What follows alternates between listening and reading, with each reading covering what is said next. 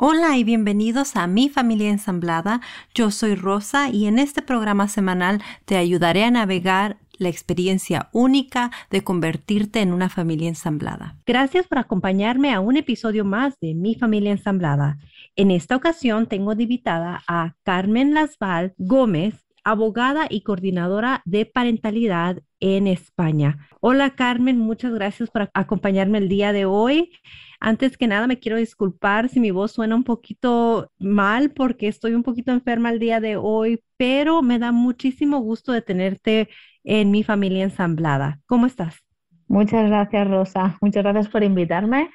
Estamos bien y bueno, deseando poder compartir con vosotros toda esta aventura que a veces es eh, para los clientes cuando me los encuentro en el despacho, en el otro lado de la mesa, eh, les generan muchas dudas y les generan mucha ansiedad.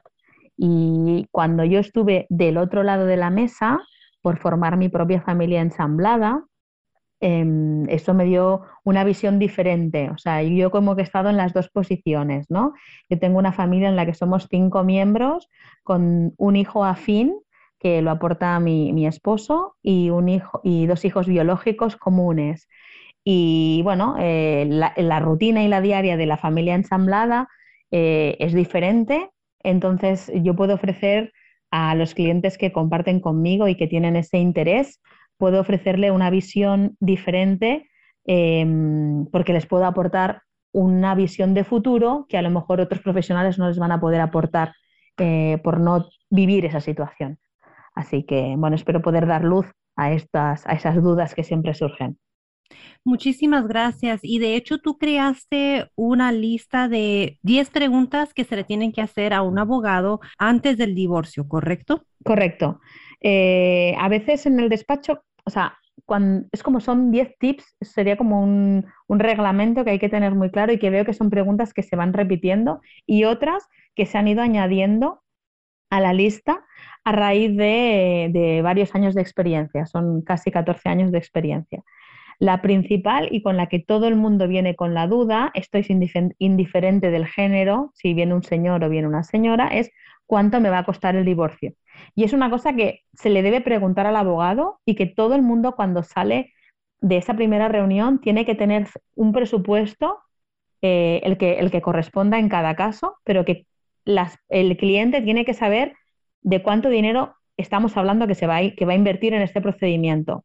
Porque si no, ese procedimiento va a generar, em, va a generar eh, situaciones complicadas. ¿Eso qué quiere decir? Pues quiere decir que, em, que si yo tengo un acuerdo y me pienso que interponer ciertas gestiones, ciertos recursos, está incluido y después no lo está, pues ello va a generar problema y entonces mm, a la hora de facturar para el cliente es, algo seguro para ambos. Con lo cual es muy importante saber qué me va a costar y qué incluye ese precio. Incluye el proceso entero, incluye la mediación también, incluye un recurso de apelación, incluye la vista, voy a poder llamar tantas veces como yo quiera para hacer consultas o hay un límite. Entonces, esto es el primer, la primera pregunta muy importante, ¿no? La, segunda consulta que es cuánto dura este procedimiento. Estamos hablando de gente que a veces viene con situaciones complicadas, de malestar en casa, entonces quieren saber cuánto les va a durar ese procedimiento. Los abogados especialistas podemos tener un timing de este proceso más o menos va a durar esto, pero siempre hay una parte que depende del juzgado, depende de la corte. Por lo tanto, puede haber unas demoras. Actualmente con el tema COVID, pues todos los juzgados han acumulado grandes demoras y ya no se están practicando tantas, tantas citas online. Realmente esa es la realidad, por lo menos en España. La mayoría de, juzgados está empezando a hacer más presencial. Con lo que podemos hablar de un procedimiento cautelar de tres meses hasta un procedimiento mm, provisional de seis meses. Y durante esos seis meses ¿no? La pregunta siguiente del cliente, y es la tercera pregunta, es ¿cómo nos organizamos? Porque claro, yo voy, a lo mejor voy a interponer una demanda, cómo se van a pagar las cosas en casa. Esas son las dudas que el abogado tiene que resolver en la primera visita y que el cliente necesita escuchar en esa primera visita. Al final es como en un médico. Tú cuando vas a un médico llevas unas pruebas médicas o una dolencia y esperas un diagnóstico. Pues los abogados tenemos que hacer un diagnóstico de la situación, cuantificar en cuánto dinero le va a costar al cliente resolver ese conflicto cuánto tiempo va a tardar y uno con la cuarta pregunta, si hay un sistema alternativo a la judicialización del conflicto. Es decir, antes de poner una demanda, podremos acudir a un Alternative Dispute Resolution, podremos acudir a una mediación, podemos directamente negociar con la parte contraria y esas ofertas hay que planteárselas al cliente porque muchos no lo saben. En algunos países es obligado acudir a mediación o a una negociación previa antes de interponer una demanda y esto pues comporta un tiempo, en otros países es recomendable.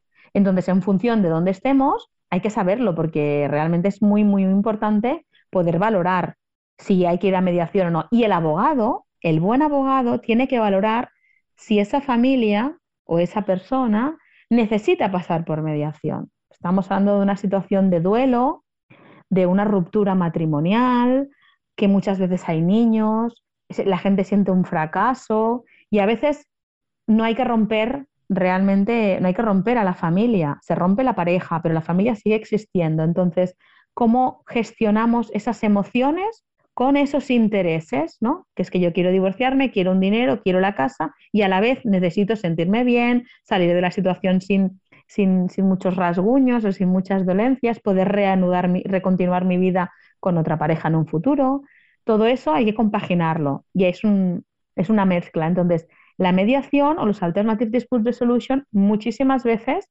eh, solucionan conflictos. La verdad que eh, los que se dedican a mediación, yo no soy mediadora, ¿eh? los que se dedican a mediación saben que en gran cantidad de conflicto lo que se espera el uno del otro, uno espera un perdón y el otro espera un gracias.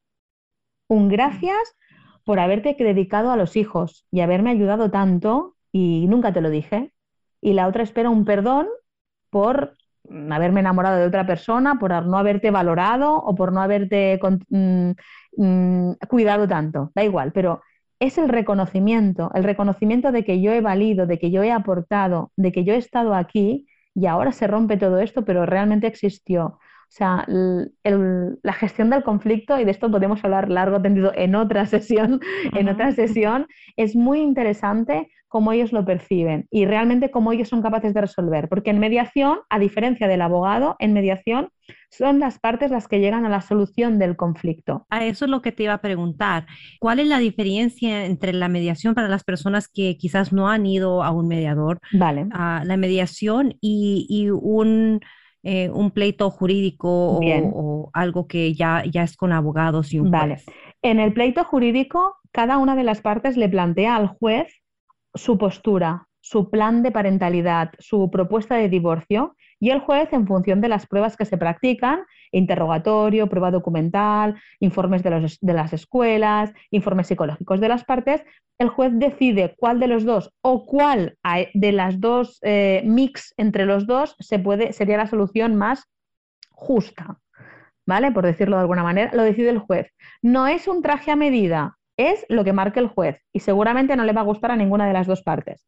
En mediación, hay un mediador que tiene conocimientos en psicología y conocimientos en técnicas de mediación, y para eso los americanos sois los grandes referentes en todo el mundo, eh, utilizando herramientas de psicología y en entre cinco, máximo ocho sesiones, más o menos, es un, es un buen número, incluso un poquito menos, eh, ayuda se ayuda a las partes a que ellas mismas vayan cerrando todos los puntos que un convenio de divorcio tiene que incluir. ¿Qué pasa con la casa? ¿Qué pasa con los chicos? ¿Qué pasa con la pensión de alimentos? ¿Qué pasa con el perro? Eh, ¿Cómo se paga la hipoteca? Etcétera.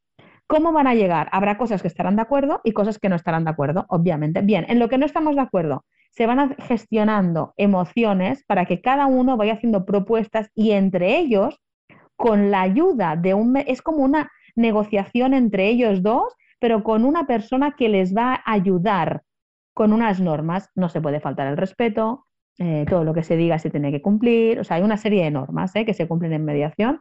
Y entonces, como la solución llega por propuesta de las partes, porque tú me propones, yo digo que no, pero luego me lo pienso y el mediador me dice, bueno, pero ¿por qué no? No, porque yo no quiero esto, porque a mí no me va bien los martes. Bueno, proponemos otro día.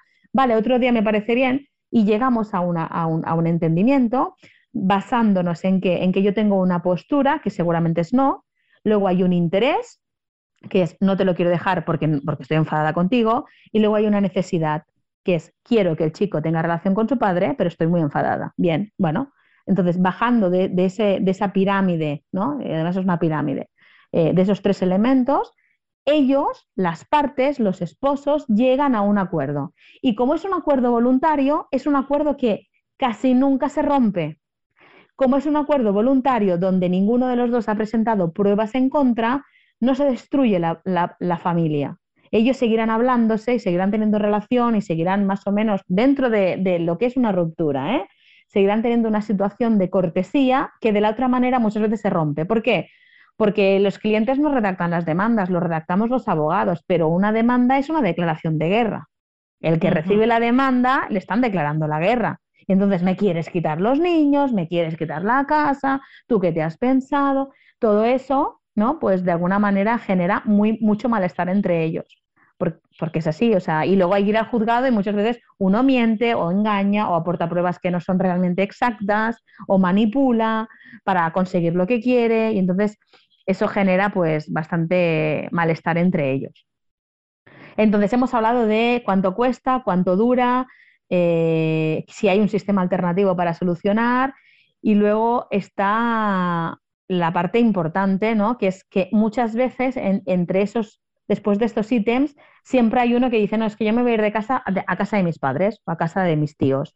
Entonces van a cambiar a los menores de residencia. Entonces la pregunta es, ¿puedo cambiar ahora que estoy casada a los chicos de escuela o de casa?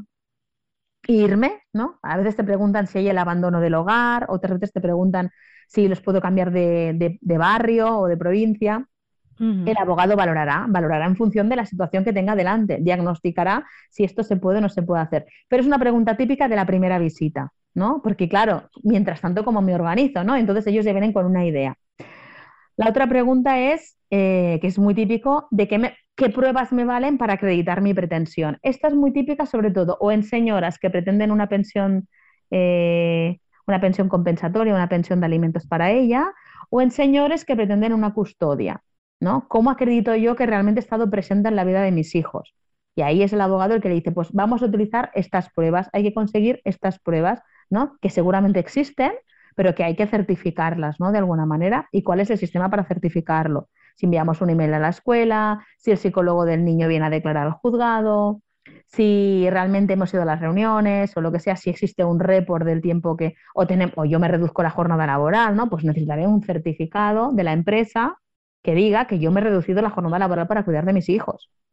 O sea, estas son las pruebas básicas y que además, como, como hay mucha gente que viene un poco ya medio, un poco enfadados, ya siempre hay que decir cuidado, los, algo tan simple que ahora pasa, ¿no? Redes sociales, ¿no? Pues cuidado con compartir contraseñas, cuidado con compartir cosas porque estáis casados, pero cada uno venís haciendo vuestra vida y se pueden infringir. La línea roja es muy delicada a veces, ¿no? No puedes coger el teléfono a tu mujer y, y porque suena un WhatsApp mirar si es de su amante, por ejemplo, o de su amiga, o de su hermana, o de su madre. No puedes hacerlo eso. ¿no? Y antes sí lo podías hacer, nunca lo podrías hacer. Lo que pasa que antes estabais a buenas y ahora estáis a malas. realmente la diferencia es esa. Nunca lo puedes hacer.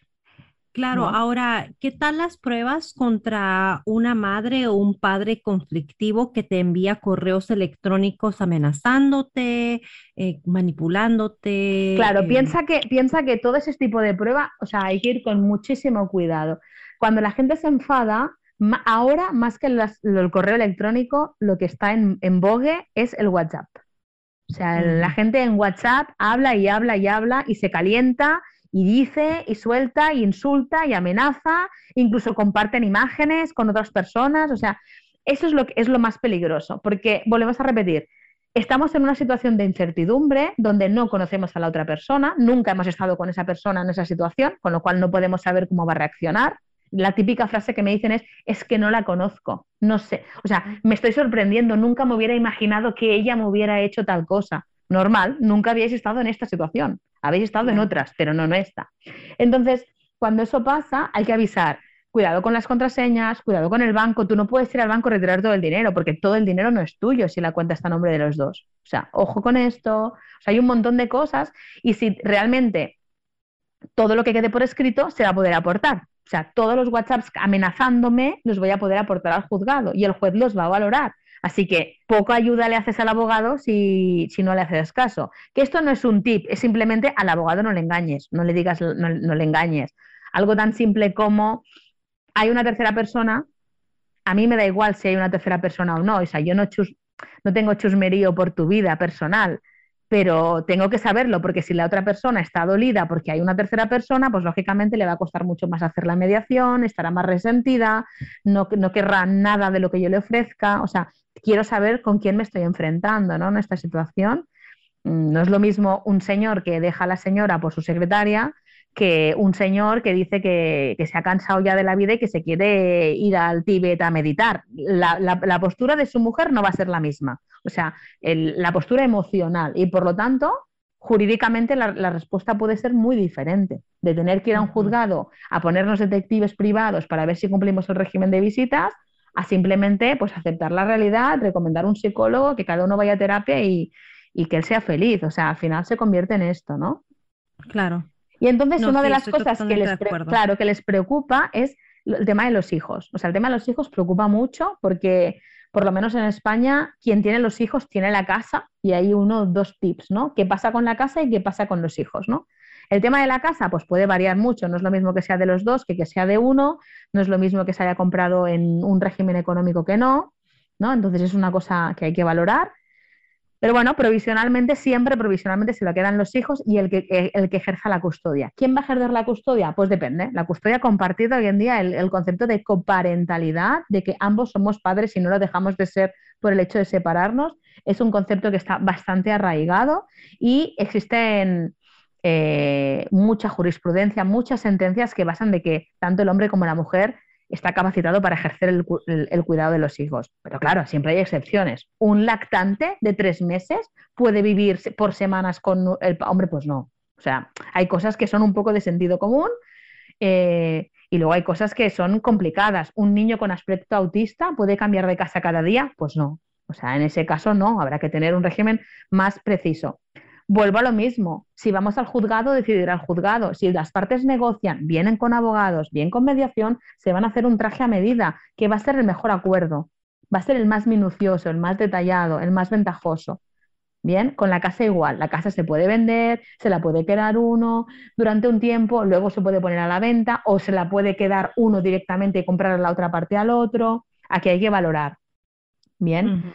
Eh, y hay que valorar porque hay una cosa que se llama régimen económico matrimonial, que es lo que va a regir la parte económica de, las, de la pareja, y que esto varía a veces en cada, en cada país y a veces en cada estado. O sea, me consta que vosotros en Estados Unidos tenéis un régimen económico que puede ir mutando a través de los diferentes estados donde, donde vaya viviendo la pareja, mientras que en España, por ejemplo, se fija en un determinado momento y ya, que salvo que las partes lo quieran cambiar, no se, no se varía, es siempre el mismo, pero que si se casaron en un año es uno y que si se casaron en otro año puede ser otro. Entonces, cuidado con esto, porque esto varía mucho. No es lo mismo tener todo en un sistema de gananciales, que es que todo lo que tenemos durante el matrimonio va al 50%, que en otro sistema, que es que cada uno es propietario de, lo que esté a su nombre. Entonces, cuidado con esto, porque ahora la gente ya es, las mujeres estamos incorporados ¿no? al mercado laboral, pero durante muchos años llegaban al despacho señoras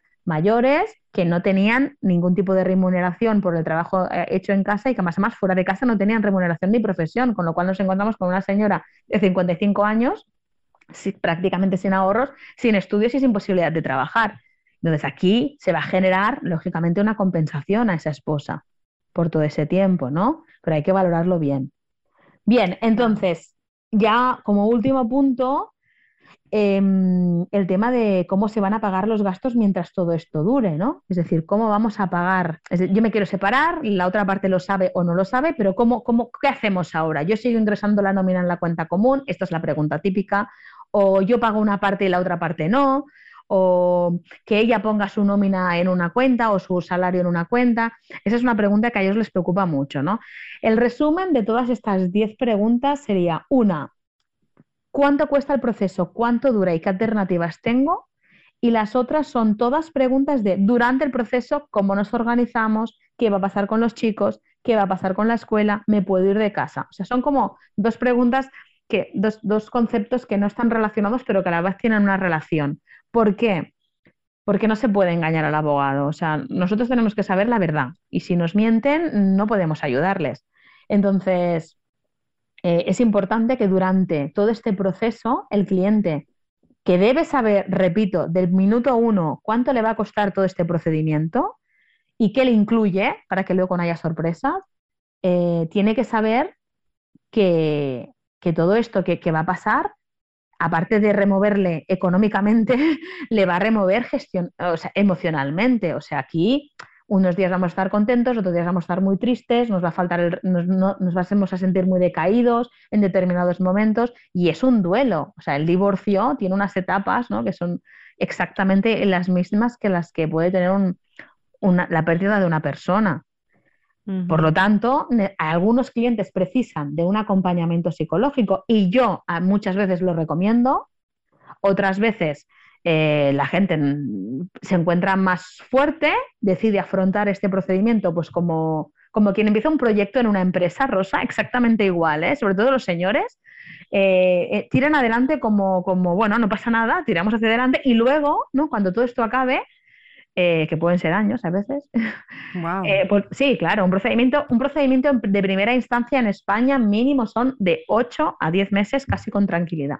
y en esos 8 o 10 meses es como una montaña rusa emocional para todos, me imagino. Exacto. Y para los chicos lo primero. O sea, los hijos son los que más sufren en ese procedimiento y no hay que olvidarlos en ningún momento porque ellos escuchan y ven. Ven lo que se dicen los padres y, escuchan todas las discusiones y escuchan las conversaciones de los abuelos con los hijos y cómo mm, mi mamá dice que mi papá tal cosa y la abuela dice que mi papá tal cosa, lo escuchan todo y parece que no, pero eso se va absorbiendo como una esponja y les afecta muchísimo. Con lo cual, un procedimiento de vayamos a la guerra es un procedimiento, el resumen, caro, largo y muy costoso, no solo emocionalmente, sino también económicamente. Y no solo para, para, los progenitores, sino también para los menores, ¿no? Porque al final los menores también sufren. Ellos no han decidido separarse y son los que van a tener que ir de una casa a la otra. Ellos no han decidido que su padre o su madre tenga una nueva pareja, pero son los que lo van a sufrir. Entonces, seamos flexibles a la hora de, de redactar, y si quieres podríamos hablar muchas, mm, en otra ocasión sobre cómo redactar un buen acuerdo, eh, seamos flexibles a la hora de redactar ese régimen de visitas. ¿eh? Es para mí es súper importante. Entonces, aquí sí que puedo dar un punto de luz más que a lo mejor otras personas, porque yo cumplo un régimen de visitas. Bueno, yo no, pero mi hijo mayor cumple un régimen de visitas. Entonces, un buen régimen de visitas con una buena comunicación no hay problema. Pero yo, yo les digo a mis clientes, imagínate que tú tienes que cumplir ese régimen de visitas. Eso va a implicar, según lo que tú quieres, porque a ti, desde el punto de vista adulto, te va muy bien, que el lunes va a estar en una casa, el martes va a estar en otra casa y el miércoles vuelve a la tuya. Pero eso significa que en tres días duerme en dos casas diferentes. Ojo con esto. o sea, para ti que eres adulto va muy bien. Otra cosa que es una discusión típica es las custodias compartidas. Muchos adultos las queremos por semanas porque nuestra vida está organizada por semanas. Pero a lo mejor a los chicos no les va bien. Un niño de tres años no, no precisa una custodia por semanas, precisa una, una custodia por días o cada dos días. y entonces hay veces que la gente no lo entiende. No, no, no, yo quiero por semanas. Ya, tú quieres.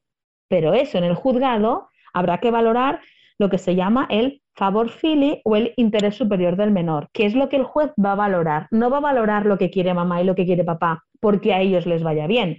Va a valorar si lo que mamá propone y lo que papá proponen es compatible con el beneficio del menor. Claro, y ahora me imagino que es mucho más difícil y se tiene que ser mucho más flexible por el hecho de que estamos pasando por una pandemia. Correcto. Y tenemos que, las cosas cambian constantemente. Correcto. Correcto. Piénsate que aquí durante la pandemia, por lo menos en España, eh, en el año 2020, se decretó un estado de alarma. Eso quiso decir que no podíamos salir de casa. Tú sabes la de gente que llamaba a los despachos y qué pasa y qué pasa. Y yo pensando, bueno, a ver, si el niño está en una casa, está bien y no está contagiado, hablamos del año 2020 donde la gente, lo primero es tengo COVID, me voy a morir. O sea, no había vacunas en ese momento de pánico. No lo saquen de esa casa. O sea, mi respuesta era, bueno, está bien, no está enfermo, déjenlo ahí. O sea, ya, ya compensaremos ese tiempo, ya mm, haremos videollamadas, llamadas, lo que sea. O sea, no es una pelota que va para arriba y va para abajo. Es un chico, tiene vida, tiene necesidades fisiológicas, dejémoslo tranquilo, y, porque estamos viviendo una pandemia, no nos olvidemos. Y hay que ser flexible, porque esto no es, una, no es una carrera de ajedrez, que apretamos el reloj, es mi turno, me toca. No, es que no te toca. O sea, no eres tú a quien le toca, es al chico, es al hijo el que tiene derecho a tener relación con los padres, con ambos. Y que si ha estado más tiempo con uno, pues puede estar más tiempo con otro. Pero esa idea, hace unos años no, no, de flexibilidad, piensa que el COVID nos ha puesto en mente que todos los divorcios transnacionales, o sea, yo tengo clientes que sus hijos viven en Estados Unidos y que llevan un año y pico sin poderlos ver. Primero por la pandemia, después porque no podían viajar por el tema de las vacunas, después porque España no era seguro y estábamos bloqueados para viajar. O sea, llevan un año prácticamente sin ver a sus hijos. Pues obviamente ese tiempo hay que recuperarlo. No lo vas a recuperar del todo, pero cuando, de golpe quiero decir, pero cuando venga verano, pues la mamá, en este caso, tiene que ser más flexible y permitir pues que el niño viaje más días para estar con su padre, porque lleva un año sin verlo. Y cuando planteamos un divorcio transnacional, todos los abogados tenemos en mente que, ¿qué pasa si nos cierran las fronteras? Esto hace dos años y medio nadie pensaba que nos cerrarían las fronteras. Ahora es una situación que todos valoramos. Puede pasar, o sea, puede pasar. Y además, aquí mismo, justamente en España, en los Pirineos hay un país que se llama Andorra, y que no depende de España. Pues hubo gente que no podía tener contacto y estamos hablando de 100 kilómetros de distancia. No podíamos llegar, no podíamos entrar, no podíamos ver a, ver, a los menores los que teníamos que viajar allí. Entonces, como esto pasa, y pasa con ellos, pasa con Francia, pasa con Italia, o sea, mucha gente en, en, España no pudo cumplir el régimen de visitas y se creó un procedimiento específico para pedirle al juzgado, porque eran personas que no podían ponerse de acuerdo, tristemente, pedirles al juzgado de compensar aquel tiempo que habían perdido. Y el juzgado los concedía. Ese juzgado durante cuatro o cinco meses hubo un procedimiento especial donde concedía a aquel que no había podido ver al chico o a la, hija por un problema de COVID que pudiera compensar esos días con, con una oferta que ellos hacían. Porque claro, era normal, había gente que hacía meses que no veía a su padre o a su madre. Pero, pero ¿a qué edad te permite que los niños tengan un decir en esto? Porque eso impactaría demasiado la vida de, cualquier niño, digamos que tengan que estar cinco meses en un, en un, hogar y otros cinco meses en otro hogar.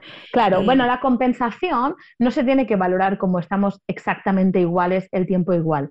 Puede ser, bueno, ahora que me toquen dos fines de semana seguidos y ya hemos recuperado dos días, luego en Pascua me recupero otros días más, o sea, no hace falta que sea exactamente ahora cinco días y cinco días, no tiene por qué ser así. Puede ser una, cuando es transnacional, sí, porque viajar de un país al otro es costoso y es mucho tiempo. No es el caso, ¿eh? estamos hablando de una cosa local. Eh, en España y, en Europa, a partir de los 12 años, se considera que tienen em, capacidad suficiente para ser oídos ser escuchados o tenidos en cuenta, no para hacer lo que ellos digan, pero sí que se pueden reunir con el juez de una forma privada. Aquí en España es privado, no lo vemos ni los, ni los abogados ni los padres lo ven en una sala cerrada donde el menor puede expresar al juez qué tipo, bueno, como está, a ver, depende de cómo sea el, menor de edad, ¿no? Pero normalmente pues le preguntan, pues, ¿cómo estás? ¿Qué te gustaría? ¿Cómo te encuentras? ¿Qué crees que te gustaría hacer? Con que no te preguntan si quieres más a papá o mamá, esa pregunta no te la hacen porque es, absurda, pero sí que te preguntan, si tú ahora, tú ahora mismo cómo estás, y a veces te dicen, bueno, pues estoy una semana con uno y una semana con otro, ¿y tú ya estás bien así o querrías cambiar? Pues si dicen que ya están bien así, pues ya están bien así. ¿Para qué vamos a cambiar? Si al final el régimen de visitas lo cumplen ellos. No lo cumplen los adultos, lo tienen que cumplir ellos. Entonces, esa es una opción. Cuando son más pequeños, salvo que tengamos una circunstancia muy, muy clara, y te hablo de pequeños de más de 6, 7, a través de algún psicólogo se puede intentar hacer una intervención profesional donde el psicólogo pueda valorar las capacidades del menor y el psicólogo, no el, no el menor, el psicólogo hable con el juez y diga, bueno, yo he valorado al menor, le he hecho tal prueba, he hablado con él, realmente él es muy maduro, él quiere este tipo de sistema, él añora tal cosa o preferiría tal otra cosa. Eso sí que, sí que puede pasar. Pero cuando son más mayores, ya las cosas se complican. Claro, esa era mi próxima pregunta. Disculpa que te, interrumpa. Adelante. Pero porque a la edad de 12 años o, de la adolescencia, preadolescencia, los niños son muy inteligentes y saben manipular y en qué hogar quieren estar para conseguir lo que, lo que ellos quieren. Los niños son muy astutos. No, no voy a decir que son manipuladores porque no es, no es justo decir eso, pero quieren lo que quieren y, hay veces que dicen, bueno, en casa de mamá a lo mejor me van a dejar jugar videojuegos más, eh, en casa de papá hay más reglas, o en casa de papá me van a dejar jugar más, y en casa de mamá no hay, hay más reglas, y quiero estar más con papá, entonces en ese caso, o sea, eh, ¿no les asignan un psicólogo a los niños ya también mayorcitos? Bueno, cuando los niños son mayores, más de 12, a ver, cuando te hablo más de 12 es a los 10 en muchos juzgados se les escucha, porque hoy en día los chicos de 10 ya son, a veces se les puede escuchar, ¿no? Escuchar. Eh, cuando somos adolescentes, está claro que los adolescentes a veces, yo siempre digo que la norma es divide y vencerás. Ellos juegan a eso, o sea, es su función en la vida, es su función, ¿eh? Entonces, no te creas nada de tu adolescente, o sea, confírmalo contigo seguro porque a veces puede ser que te equivoques. ¿Qué pasa? Bueno, es verdad, podemos hacer que quede por el otro lado porque sea más permisivo. Hay que ver si el deseo de yo ir al otro lado o a la otra casa es por una cuestión meramente egoísta de quiero jugar más a videojuegos, me dejan de dormir más tarde, puedo salir hasta más tarde con los amigos, o realmente hay otro, hay otro, otro ítem, algo que me llama más, añoro a papá, me gusta estar con los hermanos de la otra casa, o sea, hay que indagar sobre esto. Los juzgados, por lo menos en España, tienen unos equipos eh, psicológicos adscritos a, a, su circunscripción, eso quiere decir que son especialistas del juzgado, ¿vale? No les paga el Estado, no dependen de ninguna de las dos partes y ellos pueden valorar a los adolescentes para acabar de cuadrar si realmente existe una voluntad real o es una voluntad meramente típica del adolescente. También con el tema de los adolescentes hay que pensar que el conflicto muchas veces, como no somos flexibles y queremos cumplir la sentencia estrictamente, eh, yo a veces les, les, recuerdo a mis clientes de, es que aunque estuvieras casado, tampoco querría ir contigo los fines de semana a ver a los abuelos, porque él lo que quiere ir es quedar con sus amigos, ir al burger, eh, ver una película de cine, o sea, que él quiere eso y lo hará estando casado o estando separado. Cuando estás separado, como es tu tiempo, parece que como es mi tiempo, tiene que estar solo conmigo, es mi tiempo exclusivo, pero nuestros hijos no son nuestra, nuestra posesión, son nuestra creación, pero no nuestra posesión. Entonces no los podemos poseer como un bien material y ellos tienen que crecer y, experimentar su propia vida social. Y cuando entra la vida social en el convenio regulador, muchas veces, la vida social de los chicos, ¿eh? muchas veces se complica porque, porque uno quiere que vaya, el otro no quiere que vaya, eh, el, menor se enfada, mamá si me deja, tú eres un aburrido y se complica mucho la situación. Y aquí los padres tienen que ir a una, no pueden verse muchas grietas entre, entre ellos porque los adolescentes las, las pillan rápido por donde pueden colarse. Y hay que ir con cuidado porque cuando tenemos adolescentes a veces ya tenemos nuevas parejas con los roles de las nuevas parejas. O sea, la, la, madre, la, la, mujer de mi padre no es mi madre y yo no quiero llamarle madre, pero no quiero que me imponga las normas como las de mi madre. O sea, ahí hay todo un triángulo importante, porque además ellos son muy, muy hormonales, son muy viscerales, todo tiene que ser o blanco o negro, lo quiero todo ya y, y eso es muy complicado.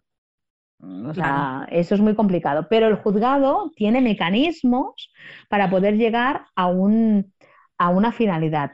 Yo personalmente, cuando tengo unos adolescentes que, y toda la prueba, o sea, el único criterio es porque él quiere venir más tiempo conmigo, digo, muy bien, vamos al psicólogo y que el psicólogo diga si eso es así o no. porque realmente iniciar un procedimiento judicial tan largo, con tanto dinero, para llegar allí y que al final ese día se haya discutido con el padre porque no le deja la consola y diga que no, o sea, realmente es, y es mucha presión para el, para el, para el adolescente. Es mucha presión saber que todos... Es una presión que a la vez les gusta. Y te digo por qué. Porque los dos están peleando por mí. Soy el objeto deseado. Entonces, eso mola. A ellos les, les mola el sentimiento ese de, bueno, está bien que los dos, mi madre lucha por mí y mi madre lucha por mí. Ellos se sienten muy, muy empoderados. Esa es la palabra. Empoderados. Y eso es peligroso es peligroso. Pero no sé si en España se ha, em, ha salido un término que es muy común ahora en Estados Unidos que se llama eh, criando hijos en paralelo. Usualmente, no sé si, si es este. Aquí utilizamos algo como en positivo, crianza respetuosa, coparentalidad. Aquí sea, mm. el término más europeo es el coparentalidad pero eh, coparentalidad es cuando estás, estás criando a tu hijo con tu expareja o con el padre o la madre. Sí. Y, eh, el término eh, crianza paralela es, es totalmente lo opuesto.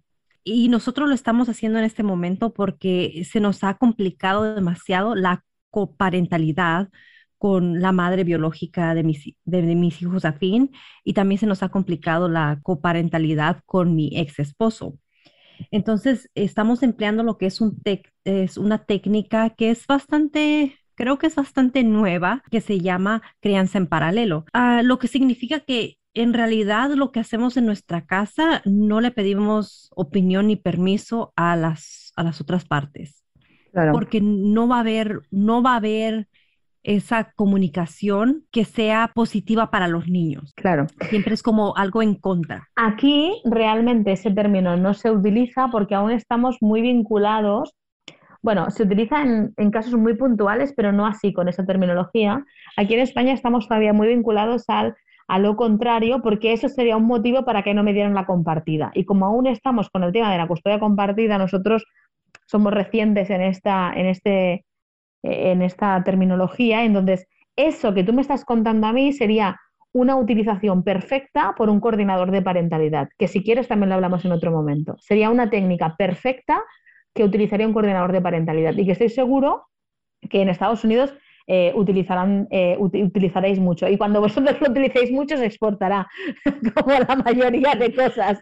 Bueno, es que aquí hay hasta aplicaciones en tu móvil en donde el juez tiene toda la posibilidad de poder ver toda la comunicación que hay claro. y no y, es monitoreado. Eso, eso es súper utilizado. Yo aquí conozco, conozco varias, eh, me gusta particularmente una, que, que, también podemos hablar un día si quieres de, esta aplicativa.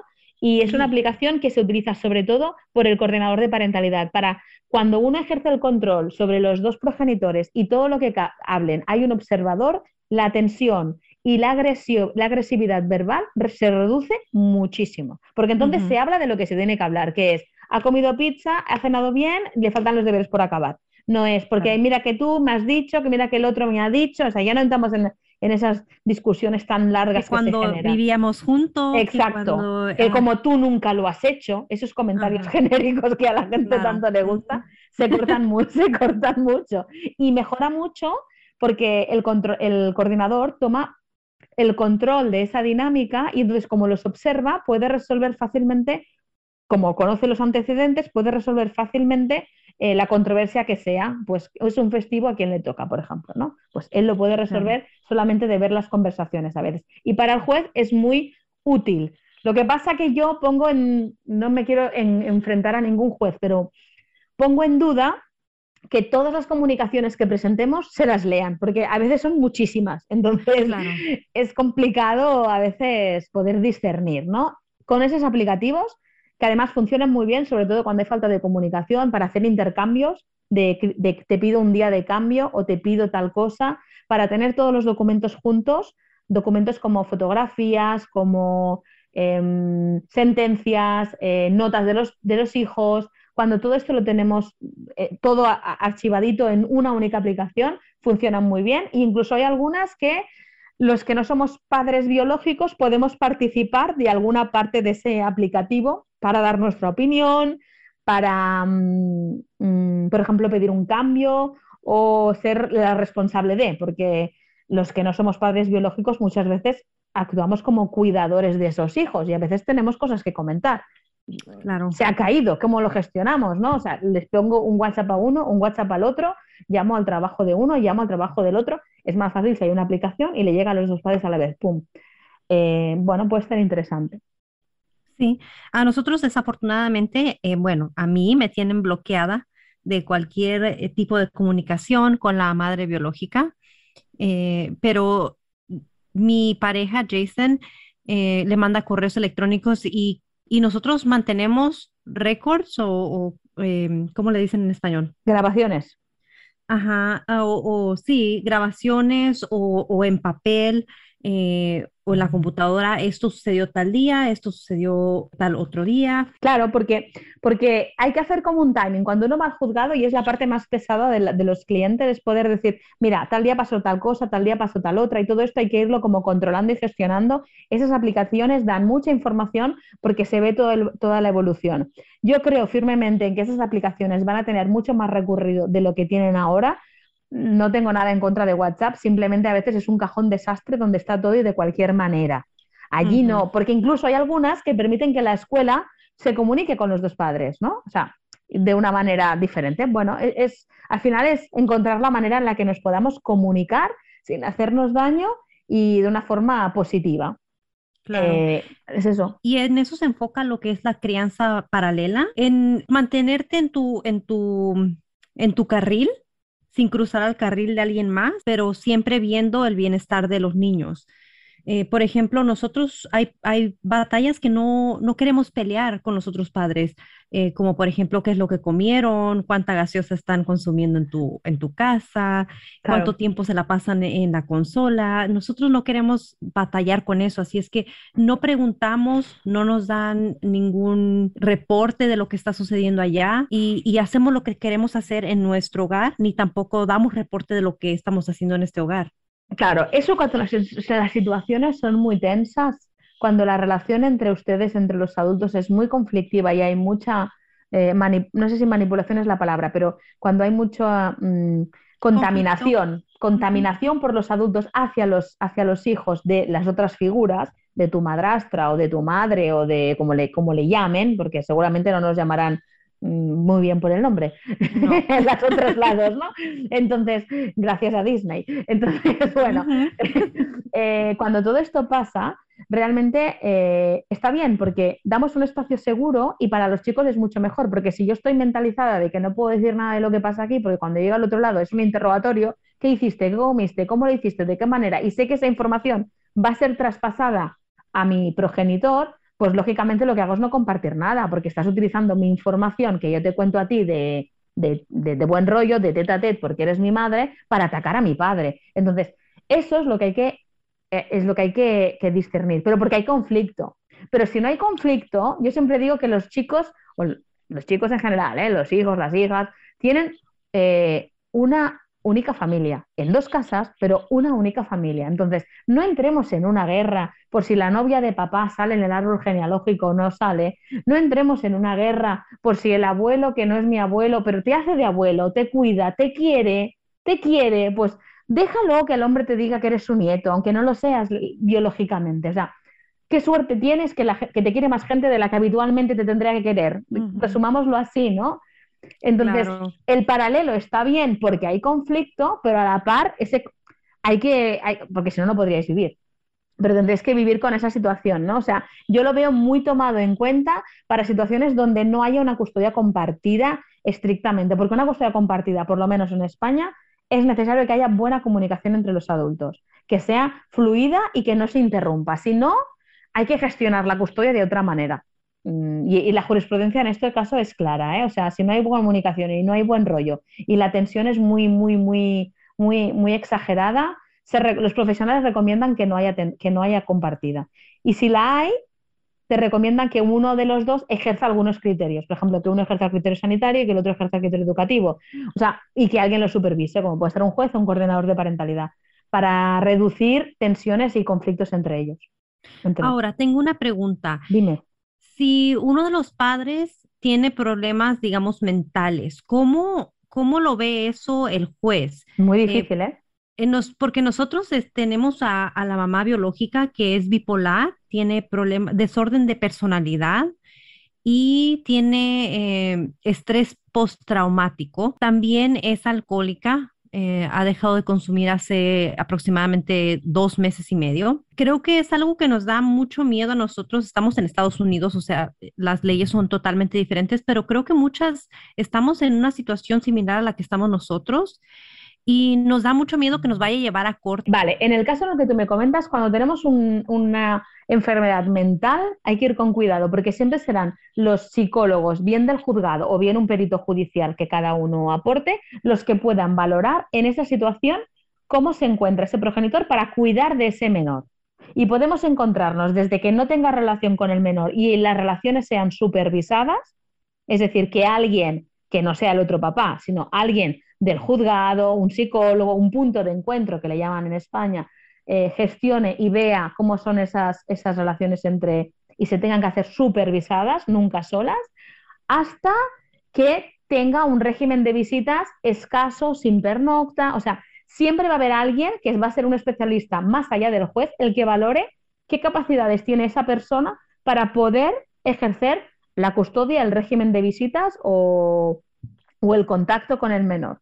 ¿De acuerdo? Tiene que ser un, superior, o sea, realmente, porque el juzgado no tiene eh, tanta, no es especialista, no es, mm, a veces podemos saber lo que es un TDAH de lo que es un TEA, pero ¿cómo, cómo implica el otro al otro? Necesitamos realmente un, no un médico forense, un especialista, un psicólogo, un doctor en psicología que nos explique, a este menor le pasa esto, al padre le pasa lo otro, el padre no tiene habilidades parentales, no puede ejercer y a lo mejor tiene que pasar un tiempo de supervisión hasta que pueda hacerlo. Por tu experiencia, ¿qué tan posible o común es que un padre o una madre con problemas psicológicos bastante graves pueda ejercer parentalidad o custodia tiempo completo?